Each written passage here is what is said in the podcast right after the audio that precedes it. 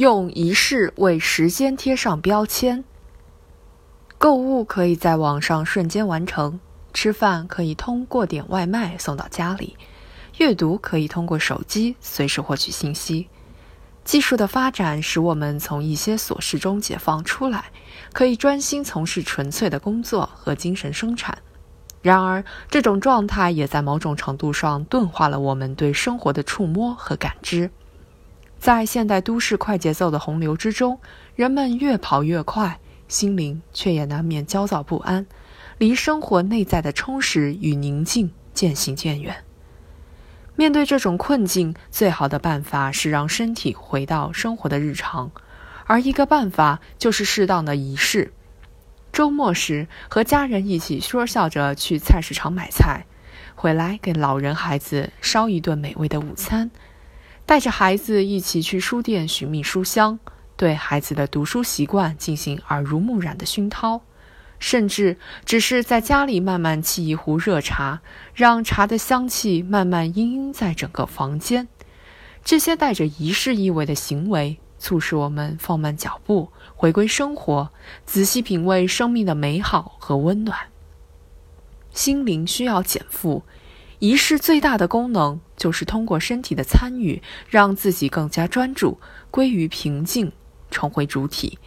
例如，在完成重大工作任务之后，人们常常一起聚餐，庆祝任务完成。在这种仪式性的庆祝中，多日来的紧张和压力得以宣泄，心灵如紧绷的弹簧放松开来，为继续完成新的工作做好准备。在一次采访中，一位专家告诉笔者，他习惯在每天上班前利用十分钟的时间，将自己的文件和资料分门归类、按序整理，同时烧好一壶茶备用。正是这些简单的工作，使他为一上午的高强度工作做好了物质和心理的双重准备。然而，有些人认为仪式感强的人很作，还有人认为搞仪式是浪费时间。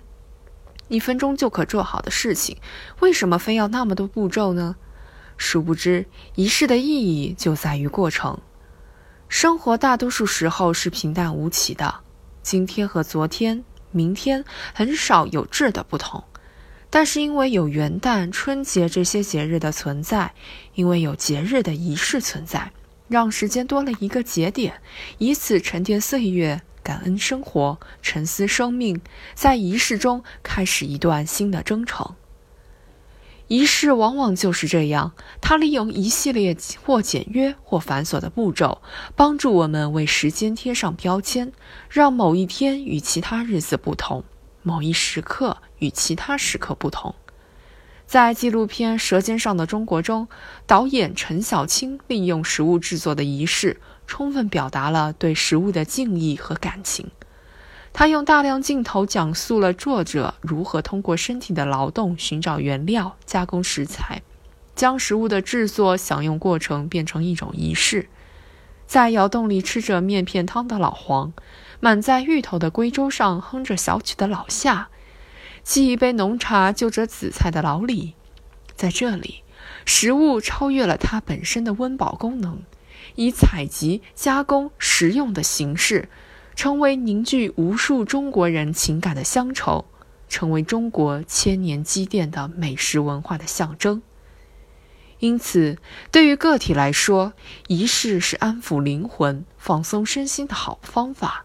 对于一个民族来说，仪式是沉淀文化、形成民族认同感的重要途径。唯有保持生活中的仪式感，才能使得我们在现代化的快车上不迷失、不盲从，形成我们民族自己的文化自觉和文化自信。